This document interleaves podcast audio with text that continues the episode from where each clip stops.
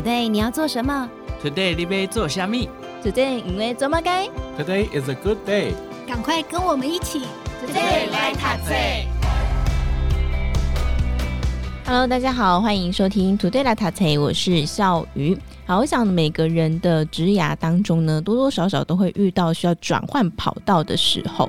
除了一般，比方说透过朋友的介绍啦，或者是透过一些求职网站去呃找工作之外呢，其实你有别的选择，就是透过猎头的这个方式哦。其实呢，在台湾有越来越多的这样的形态，帮助大家可以找到工作。那另外一方面来说，也是帮助公司来找到好的人才。那么，接下来跟大家分享的。这个书籍呢，叫做《猎头解密》，邀请到的是这本书籍的作者，那么同时也是一零四猎才招聘事业群资深副总经理靳立明副总经理来到节目当中跟大家分享。副总好，哎，夏雨好，各位听众大家好。好，先请副总跟大家分享一下，您是怎么样走上猎才这条路的呢？OK，好，那我想这个呃，有关猎头来讲，很多上班族朋友大家都很好奇，对，就是说，因为猎头本身其实呃会跟公司收比较高的服务费。那一般延揽的人才大概也都是呃中高阶主管或是关键人才。那其实我大概在十七年前会进到这个行业哈。那呃最主要也是因为我当初一直都是在呃不管是传统产业跟科技产业当人资长。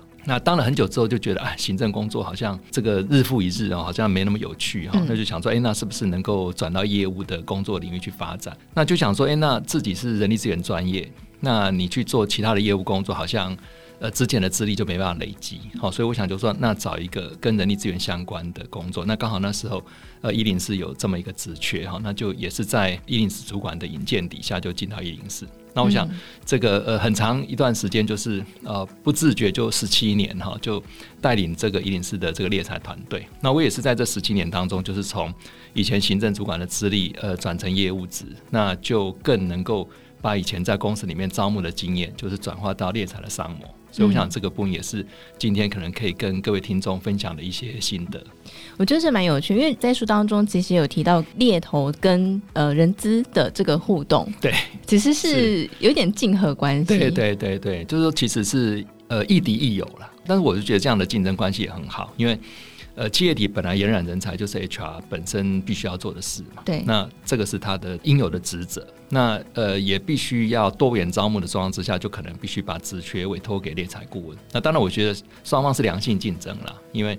呃，大家都是延揽好的人才嘛。但是又因为是多元的这些。接触职场的这些人士，所以我想也有一些合作的关系。嗯，所以是亦敌亦友这样子。不过资深副总一定就是在呃这个领域有了很杰出的这个成绩嘛，所以让大家非常的敬重。那您怎么样成为这个领域的专家呢？对，我想就是说，因为第一个是我是人力资源本身的专业哈，那把这个人力资源，不管是对公司人力的规划，那或者是招募，那以至于说之后的十七年在一零四担任这个猎才的主管的过程当中，我想就更能够。体会到企业体用人的殷切，包括说公司对人才的要求，那甚至于就是，那猎才顾问就是一个职涯经纪人嘛，那他就是一方面要了解企业的需求，一方面又要去确保人选的权益跟他的职涯发展。所以我想这十七年的过程当中，就是跟企业互动，那我们自己带领了很多猎才顾问，那也跟很多的人选互动。我想在这个过程当中，当然就会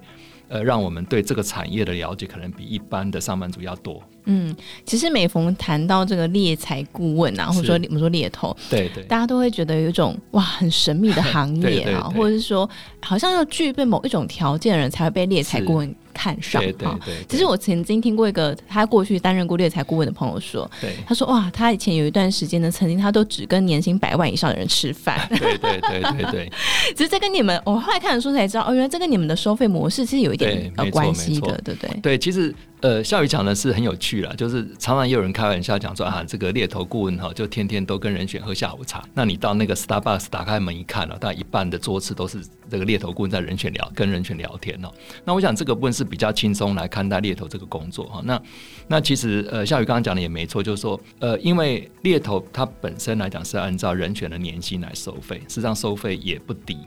那当然，企业体会用比较高的服务费去延揽，去找这个猎头顾问去找人选。那当然，他要求的人选一定是，呃，基本上是含金量比较高的嘛。所以基本上，当然大部分都是年薪一百万以上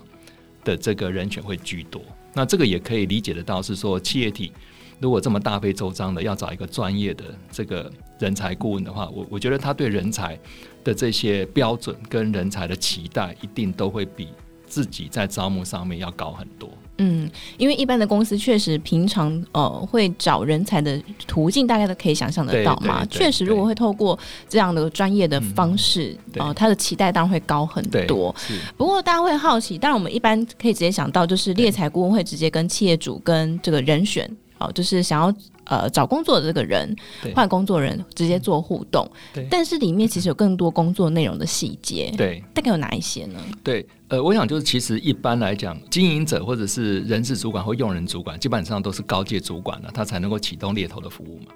那他们如果因为某种需求，比如说啊人员出缺，然后或者我今天要转型升级啊，我找到一个优秀的主管的时候，那当然，呃，他当然必须要把这些呃条件要能够去。跟这个猎才顾问去沟通，那有时候在这个沟通过程当中也很有趣，就是那你就发觉说，其实有时候老板开出来的规格哈，我们常常在讲的那个规格叫神的规格，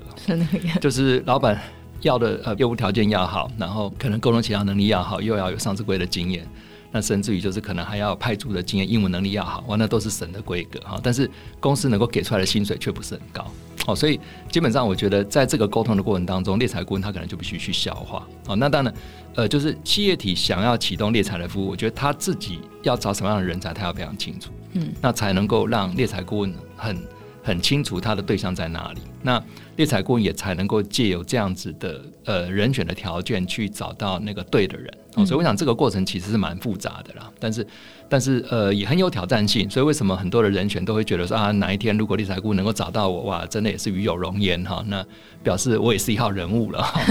对，所以我想也是借由这本书，也是希望说跟大家分享说，哎，大家也许可以努力一下，就是找工作大概不要一直都是在人力行投履历，好像都是被选择嘛。嗯。哪一天是不是也可以靠着自己的专业，能够去选择你要的职业发展？这其实是我们待会儿要谈的另外一块。不过刚刚副总提到跟企业主谈这个，他们要开什么样的人才？对，我觉得可以请副总可以多细讲一点，因为其实呢，大家很好奇说，哎，难道公司自己要找什么样的人？对，不清楚吗？呃，其实我觉得公司一般来讲，我觉得分两个类型啊，一个类型是说，呃，老板或者是用人主管很清楚他要找什么人，那很清楚要找什么人，但是他可能没有办法从主动应征或人力银行这边得到人选能够满足，那怎么办呢？他可能就要请猎头顾问借由他的人脉或者他的这些。呃，辨识人才的能力去网罗人才，那有可能是主动求职者，有可能是被动求职者。那另外一个就是说，呃，也有可能就是企业经营者的期待过高，哦，就比如说，呃，这个公司可能地处偏远啊，可能这个公司可能规模也不是很大，那可能营收也不是很高，那他可能期待说我要找到呃出自于台积电的人，嗯、那我跟他讲这个期待就就落差比较大。对，那在这个过程当中，当然猎才顾问他就必须跟这个老板沟通，呃，以公司的。呃，规模啦，以公司的这个能够支付的薪酬，大概可以找到什么样的人选？所以我觉得企业体的需求本身在跟猎财顾问沟通的过程当中，我觉得这个是一个猎才案件能不能成功很关键的因素。嗯、那这个部分当然会有一些呃落差啦，哦，就是呃老板嘛，总是期待最优秀的人才进到公司嘛，但是也是要思考一下本身公司的条件，我觉得这样子才有办法让人才能够进来，而且能够长期待下去。听起来猎才顾问应该都要去修心理学。啊，真的真的，我我觉得猎才顾问真的是要十八般武艺样样俱全呢。是，对对对。那什么样的人才能适合当猎才顾问呢？对我，我觉得这个部分大家很好奇，尤其是其实大概到了三十五岁左右的上班族哈，因为他在职场上已经工作十年了嘛，他也会觉得说，哎，他其实看人很准啊，他也会觉得说，哎，反正自己也在职场上浮浮沉沉，要不要哪一天也来做一下人选的伯乐啊？就是我们能够把。帮公司找到对的人，能够帮人才找到对的工作。啊，但是我觉得，呃，大家可能还是要思考，就是说，猎才顾问他其实是一个业务的工作，因为他要扛业绩的。嗯，好，所以一般来讲，就是说，我们的观察就是，呃，真正要投入猎才顾问里面，哈，真的，呃，说在阵亡率大概有五成。Oh my god！对，那那这个其实是讲起来是蛮蛮心酸的啦，就是说很多人呃有很高的热情投到猎才顾问这个行业，但是呃，因为他是要扛业绩的，而且确实是案件的变动性很高。就是说，各位知道企业主哈，就是有时候变来变去，今天要 A 规格，明天就变 B 规格了。那猎才顾问就要在很多变动的环境底下去抽丝剥茧，那我们也知道说人选也是变来变去，嗯，啊，就是说呃，猎才顾问找到这个人选，那都谈完了，那公司可能都要发 offer letter 给他了，但这个人选可能临时就反悔了，他可能有更好的工作机会。那甚至于我们也听过那个中高阶主管有时候面对那个职涯的转折的时候，可能不免去求神这个问卜一下。所以有时候，呃，妈祖跟他说不行，他他就不报道了。所以有时候猎财顾问也很无奈啊。有时候猎财顾问就想说，我根本就不是输给别人，我是输给妈祖。嗯，这有什么好谈的？对，所以这个也是凸显的是说，为什么猎财顾问这个工作不好做？哈，是因为企业主会变，人选会变，那你就必须在很多的变音底下去成就一个业务。哦，所以我我想相对，如果呃你你没有很强的这个意志力哈，那就像刚刚。这个主持人讲了啊，你不是真的十八般武艺相样俱全，真的很难说在这样的工作里面能够找到一个比较好的发展。哇，这听起来真的是一个蛮有挑战性，跟你要有很高的受挫力才行。因为确实有很多变动的事情，而人又是一个最讨厌不受控的。对对对，真的真的，有时候有时候一觉睡起来就觉得，哎，一昨天的决定好像不太对，猪羊变色。对对对。那副总是怎么样可以走到十七年？刚刚说带你这个团队十七年吗？对对对。您怎么样走过这十七年呢？对我我是觉得说，当然以我们来带团队来讲，我虽然我刚刚有提到说，其实猎才顾问是一个挑战性很高的工作。但是我们也确实在整个这个过程当中，我们也碰到很多值得我们尊敬的顾问哦，他大概都能够这个愈挫愈奋，那他本身也非常自律，那他当然也会有很高的热情。能够去帮对的人找到对的工作，那当然就是在这个过程当中，我觉得有时候工作就是要有挑战性啊，就是你有时候工作没挑战性，然后反而觉得好像自己没什么价值。嗨、嗯，对。那但是这十七年来，我觉得这就是让我自己感触比较深的，就是说，呃，我们一直就是很努力的去帮很多企业体找到对的人。那确实很多中小企业就是因为我们找到一两个对的人，这公司就上市贵了。哦，对。那甚至于很多的人才，他都很认真在工作。那他很认真在工作，他事实上也不会关注外面的职缺。那也是因为，呃，猎才顾问可能引荐了他一个工作，那他也会非常感谢。所以我们经常就就发生，就是说这个我们引荐人才成功了之后，那人才很感谢，就会拎个小蛋糕啊，或者说请我们的顾问吃个饭啊，喝个饮料啊。那我是觉得都会让大家觉得很欣慰了，就这么辛苦，但是。我们能够促成了公司跟人才的这个火花，能够让大家都能够有好的发展。那我觉得它很有意义了。虽然说工作挑战性很高，那我但是我觉得。这样子有意义的工作，也让我们在这个行业里面可能就可以支持的往前走。对，就听起来是挫折会蛮多，但是成就感也是蛮大的。对对对，尤其跟如果喜欢跟人互动的人，是不是会特别呃适合这样的职缺呢？对，就是其实我我常常有时候会跟我们那个呃在呃 interview 的时候，我就去问人选他来应征猎才顾问的角色嘛，我就常常问他说：“哎，你觉得你你在工作十年十五年的过程当中，你觉得你看人准不准？就是你到底辨识人的这个能力准不准？因为其实有时候对人的敏感度跟辨识人才，这没办法训练啊，真的，就这个要与生俱来，就是你怎么训练呢？就像说我们要找到一个好的顾问，他要自律，他要这个速度效率很高。那其实有时候这些东西都不容易训练啊，就是你到底能不能自律，你到底能不能对人的敏锐度很高，你到底能不能这个忍受挫折，或者你能不能工作效率很高，这件事情好像都不容易训练。所以我才会讲说，其实如果说我们有志于从事猎才顾问的这个。这个上班族朋友们，我们当然也很欢迎。但是我想，呃，如果大家有机会看我这本书的话，可能也可以检视一下啦，就自己的特质本身跟因应这个比较变化的这个行业跟工作的时候，也许能不能取得一个平衡点。嗯，啊，但是我们也可以找到，我们也可以发觉很多从各行各业来的这些呃业务啦，或者是说 HR 来讲，他本身适合这个工作，其实他做的是非常非常好的啊，就是非常上手，而且他在这个行业里面也可以得到很多的报酬，所以他就是一个正向循环。所以其实要具备这个业务能力，然后要有识人、自律，对，然后同时呢，你可能还要有陌生开发的能力，对对对对，对对，因为就是业务的工作嘛，对对对对对。所以这个职能其实呃有很多，有一些是天生的部分，像刚刚副总提到就是辨识人才这件事情，我想这也是很多公司好奇的事情，很多公司都在找人才这件事情很多的挫折，对对，哎呀，好不容易找进来这结果这个人哎。做不到几周就跑掉了，对，要不然就是呢，上班来了之后发现，哎呀，请神容易送神难，对，没错没错。到底要怎么样去辨识一个好的人才呢？副总，呃，其实我觉得是这个是一件很难的事情哦，因为其实我常常在讲，其实你看我在人力资源这个行业里面大概已经三四十年了哈，从企业的 HR 一直到一零四，那那我接触到很多的公司行号，也接触到很多的人选，那我一直也是一度认为说啊，我看人应该很准。我现在不，我现在大家都变得很谦虚，因为我觉得看人实在不太容易看得准了哈。那我觉得公司行号最大的痛苦就是说，呃，你要借有一两次 interview 就要决定他适不适合，我觉得这个挑战性很高。嗯，那所以为什么现在很多公司就开始做测评啊？呃，开始用很多的这些辅助的方法去检测，不要说太主观就判断这个人就进来。但是，呃，各位大家也可以想一下说啊，公司做了那么多测评啊，请问你有找到对的人吗？好像也没有。那我常常也我常常也是在开玩笑讲说，你看现在求职者很会找工作啊，因为求职者常常换工作，所以他们很会面试。所以，呃，以相对于公司来讲，你要一两次的面试就要面就要判断求职者，我觉得那个难度很高了。嗯。那当然，我想这个部分就是企业里用错人的几率是很高的。那所以为什么开始慢慢的很多公司就觉得说，好啊，那我自己找也要花那么多成本，那我干脆就委托猎才顾问。因为猎才顾问他基本上很多猎才顾问他都是专注在某一些特定的产业，比如说他专精在 IC 设计，他专精在网通，他专精在可能餐饮或者是这些服务业。那所以他对公司的这些状况跟人选的状况，他都能够掌握。而且一般只要是专业的猎才顾问，他经营人选都经营很久，所以他对很多人的动态很清楚，他的发展也很清楚。那所以很多公司就会觉得说啊，那如果说我要找重要的职缺或者重要的重要接触啊，我干脆就委托顾问。那他一般来讲，从他的人脉的这些转介的过程当中，就比较能够找到真正比较符合企业体需求的这个人才。也就是因为说，在这样子的这个效益底下，即便猎才的服务费比较高，那看起来。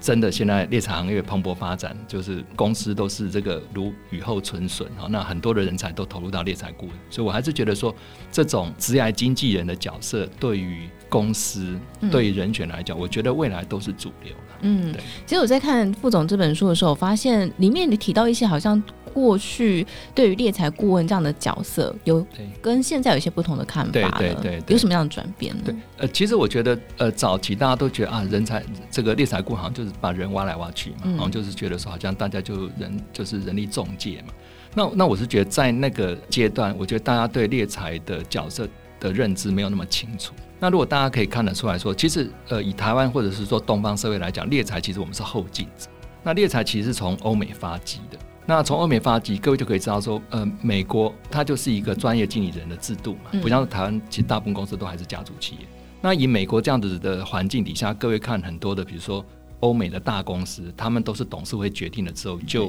会去延揽对的人才进来，那他们就是专以专业经理人制，那你绩效不好，你就换下一个人。对。那以猎才来讲，就是说以台湾来讲，大概就是后进者。那当然，我是觉得说，慢慢的专业经理人的制度已经被认同了。哦，就是很多家族企业的成员，他也会觉得，那我就管理权跟经营权分开就好了。嗯，对。那所以我是觉得现阶段的猎财顾问跟以前不一样。现在猎财顾问真的要非常专业，嗯，而且现在目前很多的公司，他要委托案件去找猎财顾问来谈的时候，他是要给猎财顾问考试的。哦，就你到底懂不懂这个产业，或者说你是不是出自于这个产业？那如果说你不是出自于这个产业，你也不懂这个产业，我怎么可能把职缺交给你？哦，所以对猎猎才顾问本身在产业跟专业知识要求很高。那甚至于说，那你的人脉状况怎么样？甚至哎，你你是不是帮助同业找过对的人才能够成功？哦，我觉得这个部分都是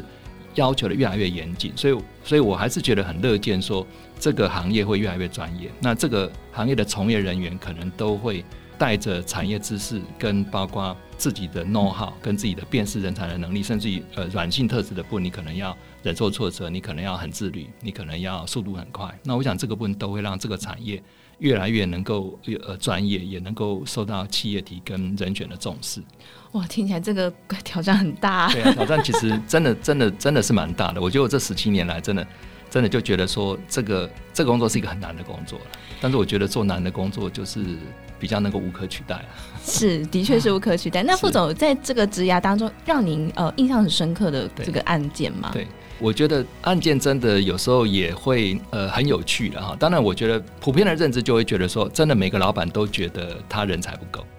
就跟女孩子少一件衣服一样。好，老板反正都有雄心大志嘛，他总是觉得人才不够，会觉得现有的主管好像跟不上他的脚步。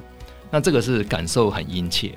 那对人选这边来讲，就会觉得说啊，人选这边好像都会觉得好像资讯不对称，真的要换个舞台，好像也不知道伯乐在哪里。嗯，哦，所以我是觉得中间我们在这个过程当中，就觉得居间的这个角色的责任很深重。那当然就是呃，也有很有趣的地方，就是说你发觉说现在都二十一世纪了，你发觉很多老板找人也很也很妙。呃，很多人很多老板找人也不是只有看履历表，他还有自己的潜规则，哦，甚至于呃，我们也发觉说，那个老板可能要看什么全家福照片的啦，全家福照片，对，那也有看 过说，这个老板可能这个在面试的时候旁边还做老师的，那也有，哦、就是所以还还要合八字的也有，哦，所以我我是觉得说，当然我是觉得从这个过程当中，大家就可以知道说。其实一个老板跟一个人选要有缘分哈，他其实有很多东西不是在台面上看得到的啊。就像说，其实呃，我想一般上班族朋友们，你即便不是透过猎才，你去 interview 个工作，那你去 interview 那个工作，最终你经过一两次的面试，你被录取了。往往其实除了你的资历背景以外，还取决于你跟那个主管有没有缘分。对，没错。对，一看对眼了就录取了嘛。那你怎么看都不对眼就不能录取。嗯、所以，我我也常常开开一个玩笑讲说，其实我以前在科技业的时候，那我在当人资长，那我的副理是专门负责招募人才的。那有时候我常常就问这个副理说：“哎，请问你今天看的那个人才啊，到底你觉得适不适合？”那我们这个副理常常就很有很很奇妙，他就跟我讲说：“他说他说，Jason，我觉得这个人哈没有我们公司的脸。”这句话很深啊。而且深不可测，就是说他一看就知道这个人没有这个没有我们公司的脸，就表示他的行为举止、他的观念态度可能不符合我们的企业文化。所以经常就会有一些人资人员，他如果是服务时间很长，他非常了解自己公司的用人文化的时候，他看一个人讲讲两句话，他就会觉得这个人可能不太适合。对，所以我觉得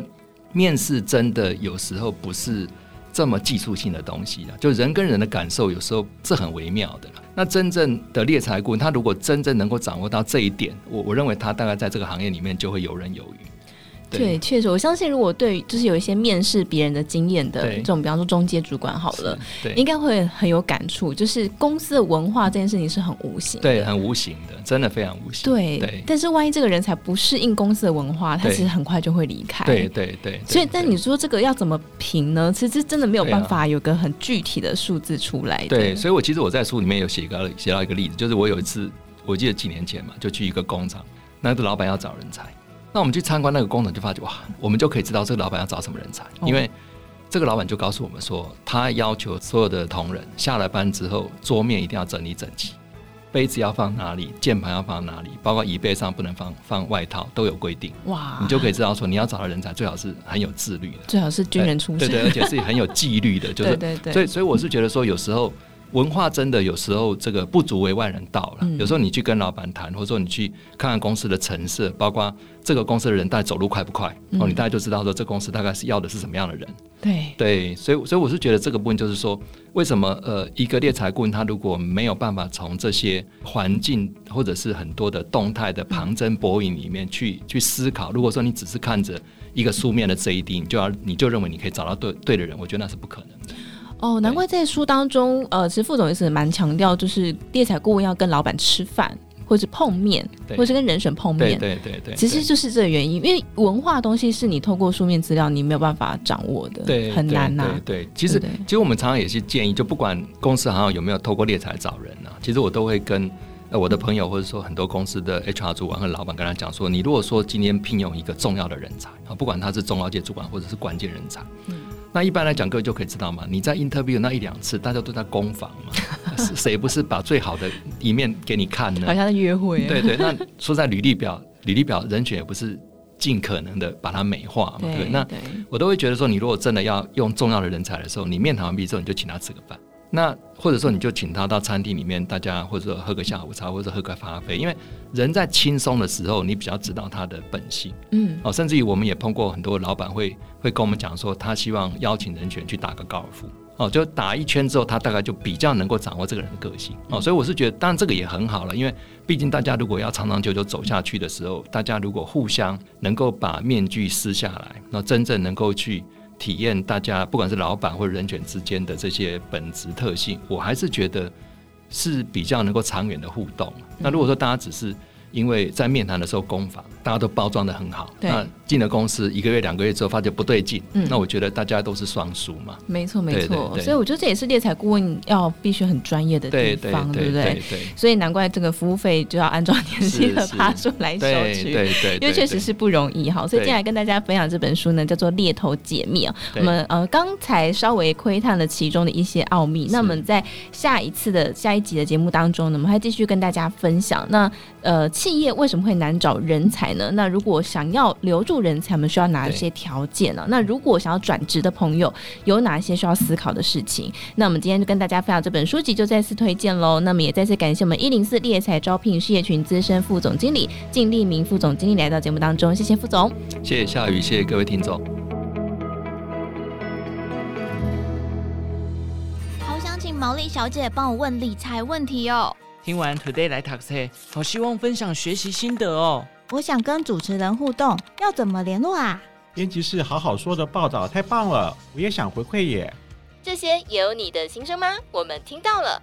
欢迎加入荆州大耳朵 Podcast 粉丝专属社群平台，只要点击资讯栏连接并输入昵称，就能马上互动。我们等你哦。